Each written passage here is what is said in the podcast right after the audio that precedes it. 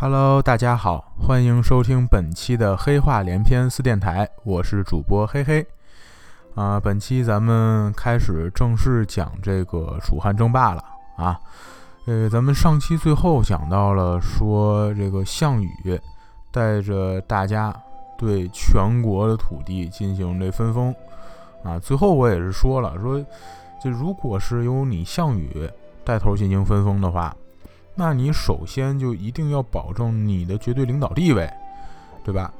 不能你分完之后啊，大家结果大家最后谁都不不认你做领导，而且这个项羽分完之后呢，他还弄得大家还都是这个平等并列的关系，所以最后造成的结果就是每个人都觉得我分的少了，哎，谁都不服谁啊，最后等于还间接团结了其他所有人。哈，让大家把这个所有的错误都归咎在了他身上，哎，这个是他这个首先战略上非常大的一个错误。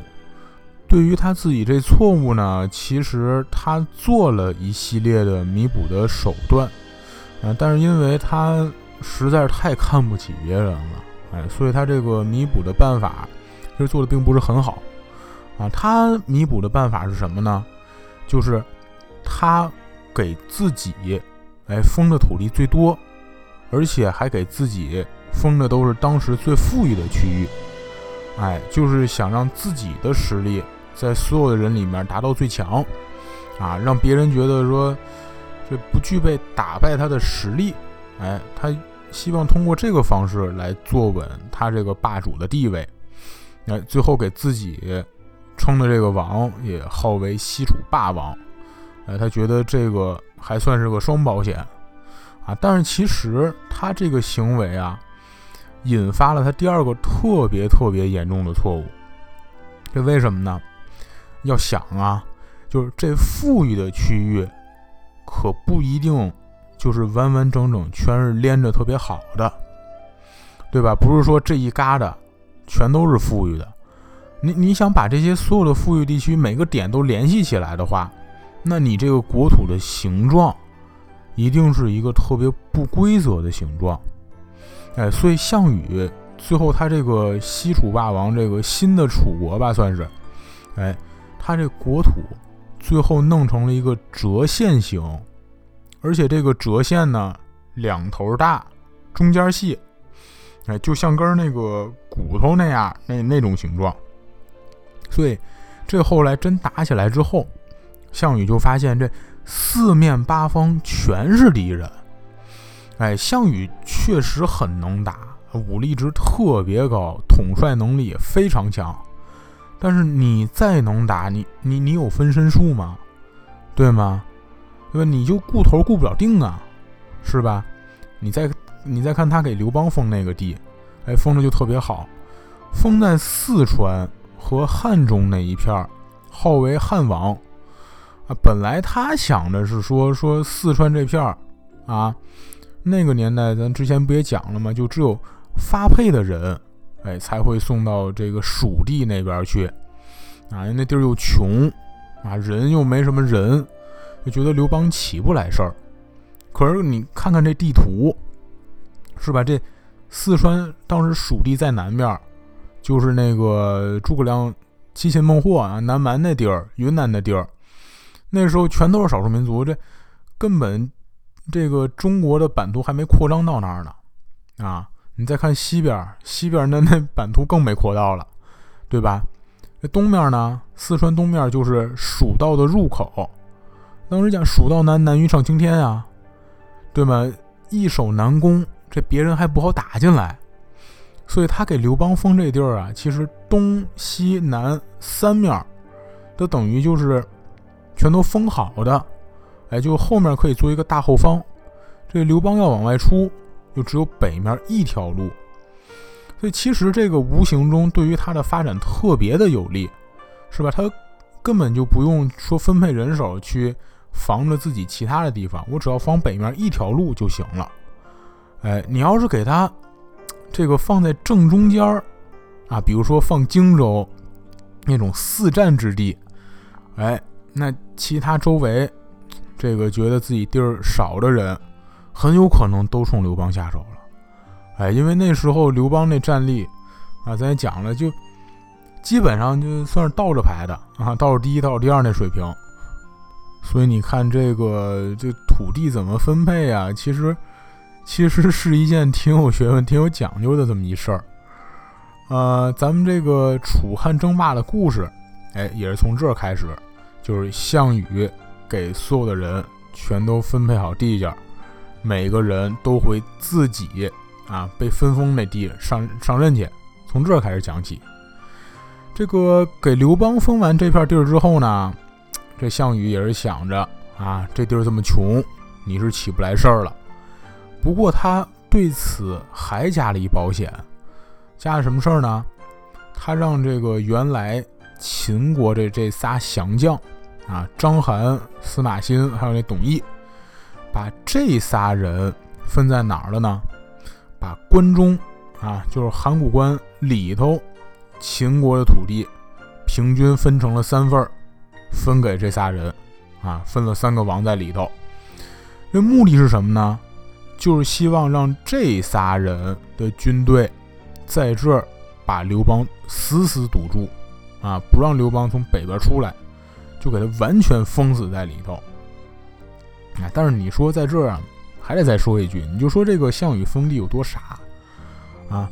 你说你害怕刘邦，你害怕刘邦以后会成事儿，会起事儿。那你就赶紧想办法给他杀了啊，把他这个势力消灭掉。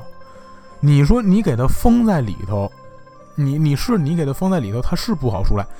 你想揍他，你也不好进去揍他呀，对吧？所以你哎，你就说你他还不如就把刘邦封在外头啊，封个富裕的地儿，想个办法赶紧出兵给他揍了就完了。这个刘邦。被封在汉中啊，号为汉王之后，他知道这事儿也特别生气。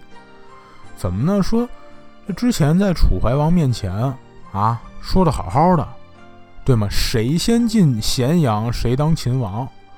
哎，你你不给我这个秦国这片地儿也就算了，你还给我封这全天下到处数这么一破地儿，你什么意思呀？你？哎，这刘邦就恨不得在这儿。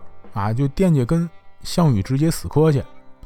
这个萧何这时候站出来拦住了，啊，说得了吧，大王啊，咱咱别自己找死了，哎，咱呀，咱闷在里头，这养精蓄锐也挺好的，是吧？哎，于是就这么劝着刘邦，这一路呢，就刘邦带着自己的军队就进了蜀地了，啊，从咸阳往这个蜀地里头走。要经过这个山路间的栈道，这个张良呢，率领着军队走在最后头，等大军一通过，哎，他就组织人把栈道全都给烧了。刘邦看见之后说：“说你这干嘛呢？”张良说：“说省得别人追着咱屁股后头打进来呀，对吧？咱把路一烧，咱安安生生在里头好好发育吧。”这个项羽。听说了烧栈道这事儿呢，他就更放心了啊！说你看把这刘邦吓的哈，说你这烧了栈道，你以后自己还怎么出来呀？哎，那他就是没打算出来了，对吗？哎，那既然你不打算出来跟我这儿呛行的话，那那得了呗啊，我就饶你一条命吧。哎，于是他也就没想着再怎么找刘邦麻烦去。自己也就回自己那地盘去了。这个刘邦到了四川之后呢，啊，自己在那儿开始安安心心发展。开始几天还都挺好的，后来出事儿了。出什么事儿了呢？他这个手底下这帮人啊，就开始有逃跑的了。啊，说这地儿，天天的湿不拉几的啊，这这还穷山恶水，而且跟这个大哥干，这。看意思这没什么前途呀，是吧？啊，所以弄得他底下这个士兵啊，今天跑八十个，明天跑一百个，刘邦这就有点坐不住了，说这这不行，这得想个办法，怎么把这个人心全都给揽住了啊？说那个把丞相萧何叫过来吧，啊，就赶紧咱俩一块商量商量怎么办吧。结果啊，派下去这个士兵去找萧何的，回来汇报了，说大哥 出事儿了，那个萧大人也跑了。刘邦啊，刘邦这都气疯了，说这瘪犊子玩意儿啊，就他跟我说说让我跟这儿好好发展，他自己个儿怎么都跑了呢？哎呀，我这要不干脆散伙算了吧。刘邦就从这儿开始，天天这茶不思饭不想，愁了三天三夜。啊，第四天白天，突然下面人给他汇报说：“大哥，萧大人又回来了。”刘邦看见萧何之后就没有什么好话啊，对着他破口大骂：“说你大爷的啊！你还知道回来是吗？啊，你跑时候你想什么呢？你？”萧何赶紧说：“说大王大王，消消火。”啊！我没跑，我不是跑了，我我走，我是去追人去了。哎，我是有一个人，我不想让他给跑了，我去把他给追回来去。刘邦说：“你疯了你啊！现在一天都快跑一百个了，你怎么单非得就追那一个呢？这怎么着？你们家亲戚是吗？这不不是？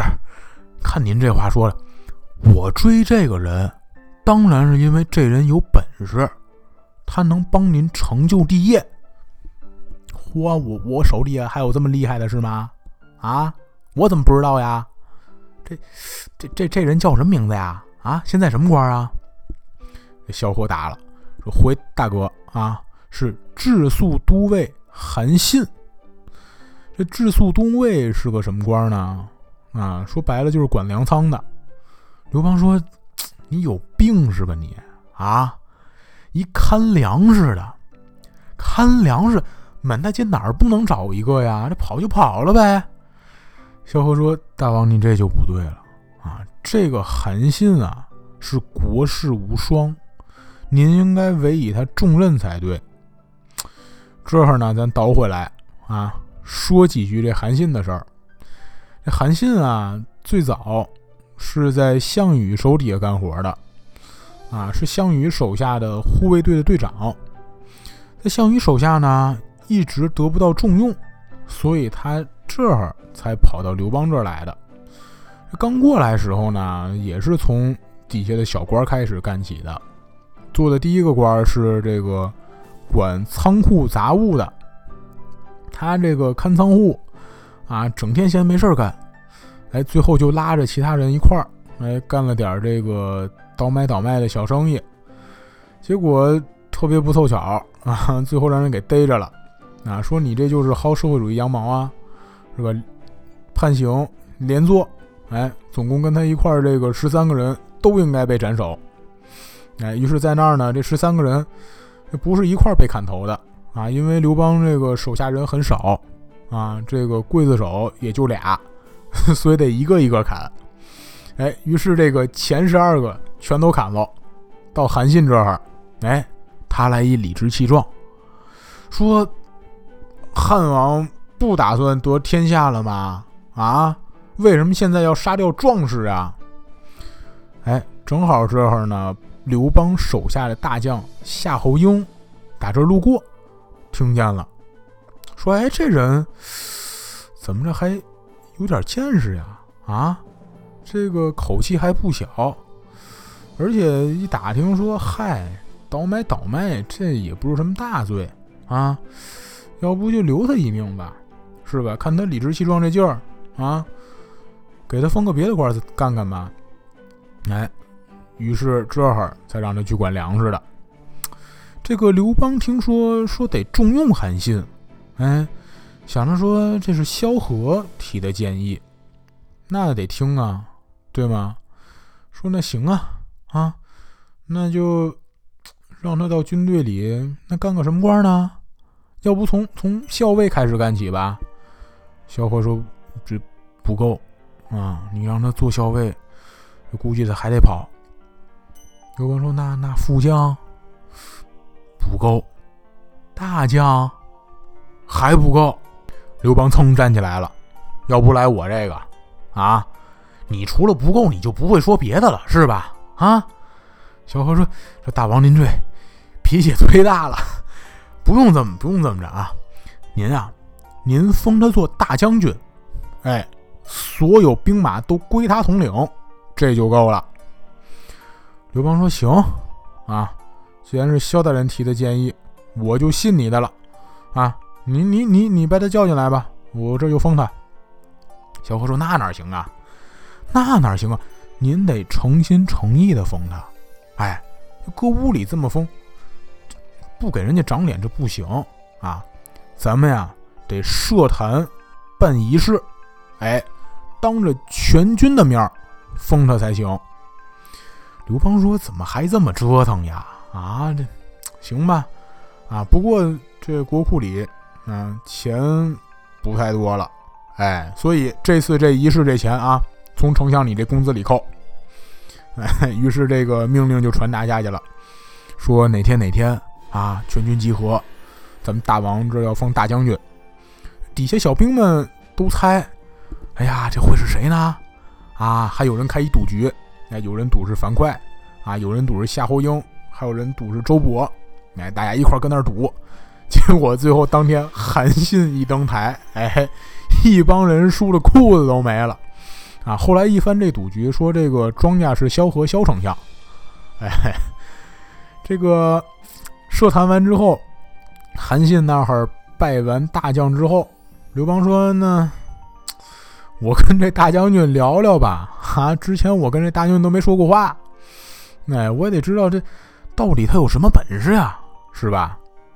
结果跟韩信聊完之后，发现韩信的每一句话全都切中了要害。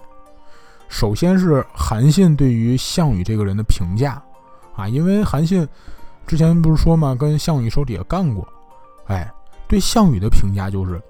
匹夫之勇和妇人之仁。匹夫之勇表现在什么地方呢？表现在他吆喝起来特别厉害，哎，但是他不会任用有才能的将领。妇人之仁表现在什么地方呢？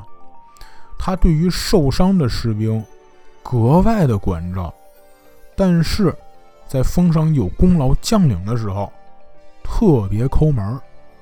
哎，这两点人格的缺陷，就注定了这项羽成不了什么大事儿。刘邦说：“好呀，啊，好，这个项羽毛病你分析挺好。哎，他这缺点，大多数人都知道。可是咱下一步怎么办呢？啊，你知道他有这毛病，咱咱这没什么兵啊，也没什么地儿，那怎么打得过他呢？”韩信说：“这太好办了。”啊，我早就计划好了。哎，你看项羽是留下章邯三个秦国降将啊，驻守关中防着咱们。可是之前秦国那二十多万降卒被坑杀，您说怪谁？是不是得怪章邯他们？哎，所以他们在这个咸阳这儿，这片百姓早就不乐意搭理他们了。第二一个，您刚进咸阳时候，约法三章，百姓都盼着您回去当秦王呢。哎，所以咱们现在往关中地区进军，肯定能够成功。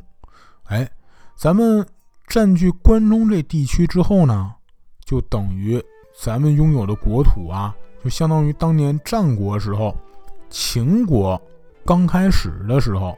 那堆国土了，这就是咱们称霸的基业了呀。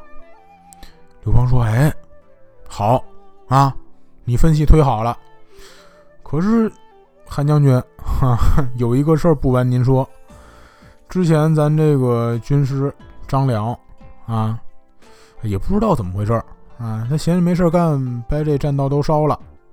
哎，所以咱这个你看，这怎么往咸阳进军啊？”韩信说：“那能烧就能修啊，哎，那咱赶紧开始修吧，这修得修个几年呢。”哎，于是韩信这儿呢就派了几百个士兵，跟那儿修栈道。啊，这帮士兵天天骂街，呀，说当时让烧的也是你们，哈，现在又让我们修，你们这图什么呀？到底？章邯呢？他们在关中，哎。收到这个探马来报，哎，刘邦开始跟那儿修栈道了，心里这一惊，说：“嚯，这小子怎么着，打算拿我们先开刀是吧？”后来那儿再仔细一打听，说就几百个人跟那儿修。张邯听完这个放心了，啊，说这个栈道在崇山峻岭之间本来就特别难修，同时又绵延几百里，哎，他就派几百个人跟那儿修，啊，那这么算，估计到刘邦死了这路也修不好呀。哎，说这么笨这方法，他们是他们谁主意啊？啊，探子汇报说。说他们这个是他们那主帅啊，叫韩信的这主意。张邯说：“韩信是打哪嘎出来的呀？啊，听都没听说过。哎，我估计这刘邦这是这人都跑光了啊，找这么一主来凑数的吧？啊，这么笨方法也用。于是，哎，他那儿就个布置好军马，在栈道这儿啊出来的这头都做好了埋伏，啊，就。就想着等刘邦一正式进军的时候，哎，咱就跟这儿直接拍压一脸。结果等来等去，没等来刘邦的人马，等到了自己其他地方退下来的败兵。张邯纳闷了，说：“你们，你们这是让谁揍了呀？怎么就败退下来了呀？”那帮败兵说：“回大人，就就刘邦揍的。”啊？这时候张邯就一脸懵逼啊，后来才闹明白，这是韩信的一条计策，哎，就是著名的明修栈道，暗度陈仓。哎，表面上呢说我跟你这儿修栈道，啊，让章邯放松警惕，实际自己的主力部队绕了个远儿，从远处的陈仓小路攻进来了。章邯一看说坏了。这主力部队我净放在守这个栈道口这儿了，啊，其他更加重要、更加险要的地儿，全都让刘邦给拿了。这阵儿才开始后悔，说我这太小看刘邦和韩信这俩人了。那他没办法呀，啊，主要的战场都已经丢了，于是就只好一路退回去，退进了自己的主城废丘城里头。啊，他主城怎么不是咸阳呢？因为啊，咸阳那儿都都快让项羽给烧干净了啊，这都已经没人住那儿了。这个章邯退进废丘城之后，吩咐下去说，让所有的士兵啊全都小心防守，自己也提起十二分精神，说这这我得认真点儿啊，我得好好对付这韩信。守了半个月。啊，那这边都特别小心谨慎的，结果突然有一天，城里闹大水了，嗨，因为他这废丘地势特别低，被韩信用这水攻了一把，最后他这眼看城也守不住了，最后啊，章邯这就抹脖子自杀了。他这另外两个降将，那个董翳和司马欣呢？本来就没有章邯能打，啊，本来就算是原来章邯的副将，他这一看章邯都输了自杀了，那咱也甭打了啊，咱就跟那儿投降吧。哎，结果于是刘邦从四川这儿出来之后啊，一直到他现在收复关中地区，总共花多长时间呢？不到一个月，哎。就花了不到一个月的时间，就拿到了关中的所有的土地，啊，所以现在刘邦的这地盘的面积啊，就是等于是和战国时候秦国刚打下来蜀地那时候那版图差不多。哎，它更优势的地方是什么呢？是这片民心的归附。这个时候，你说项羽那儿忙什么呢？哈，项羽那儿忙到处打架呢。怎么回事啊？就我们上期啊，最后结尾，还有咱本期开头说那几个问题，全都爆发出来了。啊，最开始引发这些问题，最开始是什么人引发的呢？就是咱之前讲项梁的时候呀，我不知道大家还记不记得，我们提过那个齐国那地界有个叫田荣，啊，这田荣不是说什么都不出兵吗？哎，有这么一事儿。因为这个事儿啊，所以项羽这次分封的时候，最后就没封给这田荣地盘儿。项羽这特别有理呀，是吧？说说你又不听我的，啊，你不听我，我封你东西干嘛呀？田荣后来知道呢，说好。哎，你不封我，你不封我，我自己打。于是他联合同样没被封着东西的那彭越一块儿，哎，先把齐地、胶东还有冀北这一块全都打下来了。啊，搁现在这个这三块可能就相当于是把山东啊大部分都打下来了。这山东打完还不算完，啊，接着派彭越继续。打项羽这个楚国的地界来了，所以现在啊，这就是项羽的东边出事儿了。东边出事儿吧，北边那儿也不安生。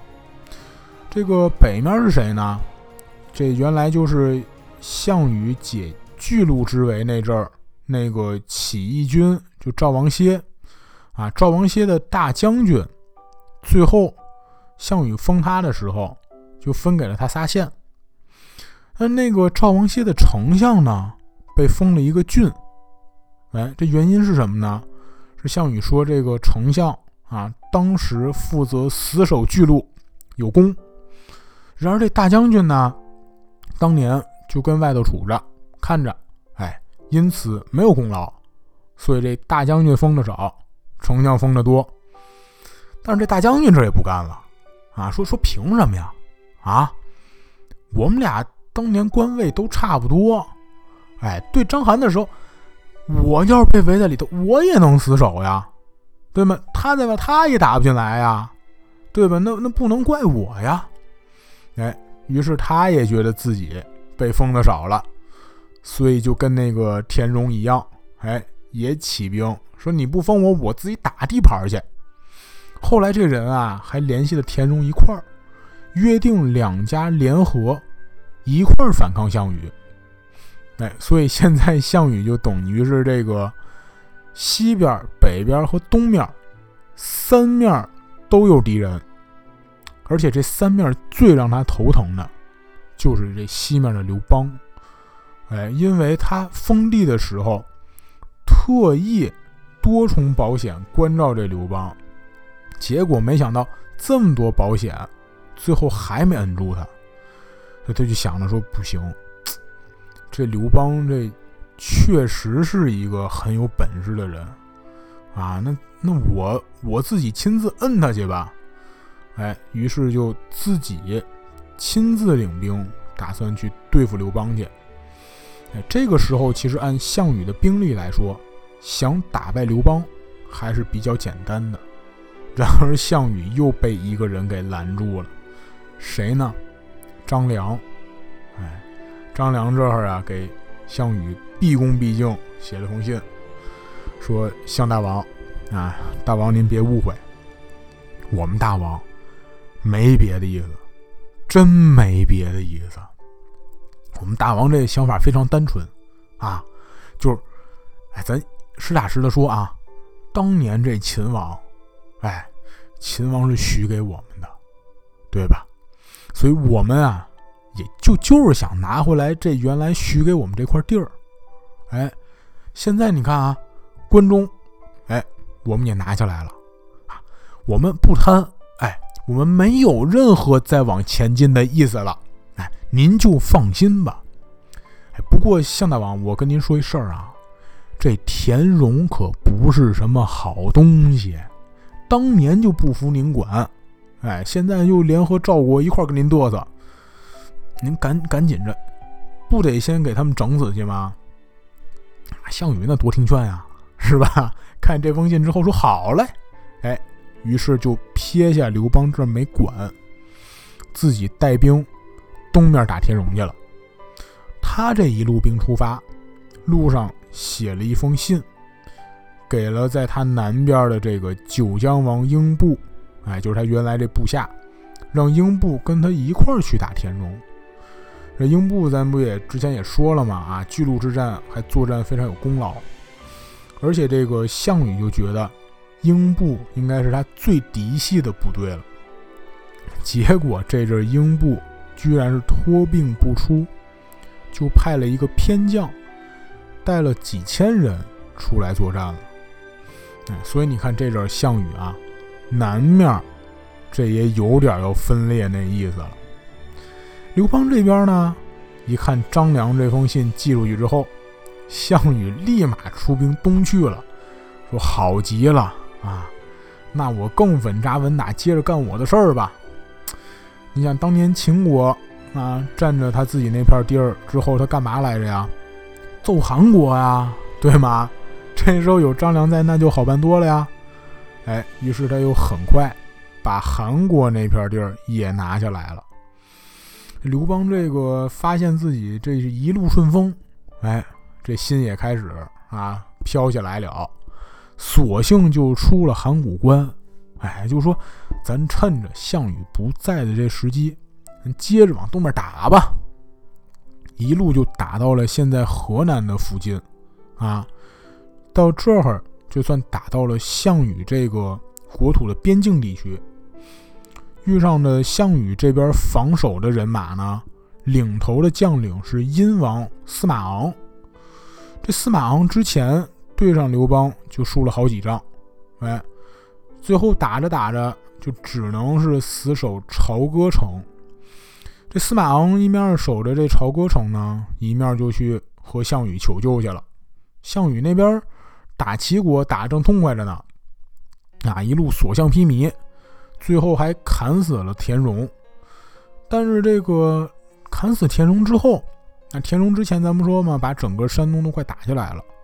这项羽就开始琢磨，说那我在这之后，我立谁当齐王呢？啊，自己脑子琢磨这事儿。你说他这不是傻吗？对吧？你自己当齐王不就完了吗？哎，他就傻了吧唧的，非得立一个人，立了个叫田甲的人。结果立完这田甲，田甲扭头就跟他造反了。项羽一看，行吧，那那我再打你去吧，啊！于是爹接着打这个田甲，这个抓住宰了之后，立了个叫田横的。这田横被立完之后，也开始造反，啊！你说这项羽是不是脑子有病？这个他这来回来去这折腾，哎，回去回兵去救司马昂那边，他就耽误了。司马昂在这儿守着朝歌城，啊，突然有一天发现说刘邦军队全都撤退了，自己在城上开始在那琢磨，说怎么无缘无故就撤退了呢？然后开始算啊，算算说我那个求救那封信寄出去仨月了，估摸着是我们项王快到了，刘邦军队收着消息害怕，所以撤退了。哎，那这么着，我也别在城上傻呆着了呀，对吗？我赶紧追击一波，我我算立点功呗。哎，结果他这个兵马一出来，啊，韩信这边伏兵齐出，啊，司马昂也特别机灵一人啊，是吧？一看被伏兵包围了，手里刀一扔，啊，翻身滚落下马。老大别开枪啊！自己人自己人啊！投降投降投降！韩信说：“你这真听话啊！我这还没打痛快呢。”于是这个刘邦这队人马就等于是又占了殷王的土地。打到这儿还不算完，哈！刘邦又接着继续往前进军，最后就。已经围住了项羽楚国的国都彭城，啊，这时候项羽都还还没开始回兵救自己后方呢，啊，项羽在前线这听说自己首都被围了，心再大那也坐不住了呀，于是挥兵回走，于是这就有了刘邦和项羽在楚汉争霸中的第一次直接对话。这一战的结果，那就是我们下一期节目的内容了。好，本期的黑话连篇就讲到这里，感谢大家的收听。希望大家在听完我们的故事之后，都能有更好的心情去面对生活带来的难题。也希望大家继续支持。预知后事如何，我们下期节目再见。